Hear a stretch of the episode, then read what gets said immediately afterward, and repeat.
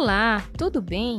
Meu nome é Natália Cardoso e eu faço parte do Núcleo de Educação Inclusiva do SESI Amapá.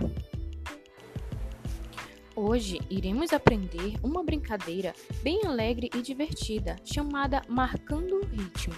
Esta é uma brincadeira inclusiva e, para início, escolha músicas com ritmos variados. Os integrantes devem ficar em pé, espalhados pelo ambiente, acompanhando o ritmo da música, conforme você for instruindo-os, batendo palmas, batendo os pés no chão, com os talos de dedos, batendo as mãos nas coxas, com sons feitos pela boca, entre outros. Espero que tenham gostado e até a próxima!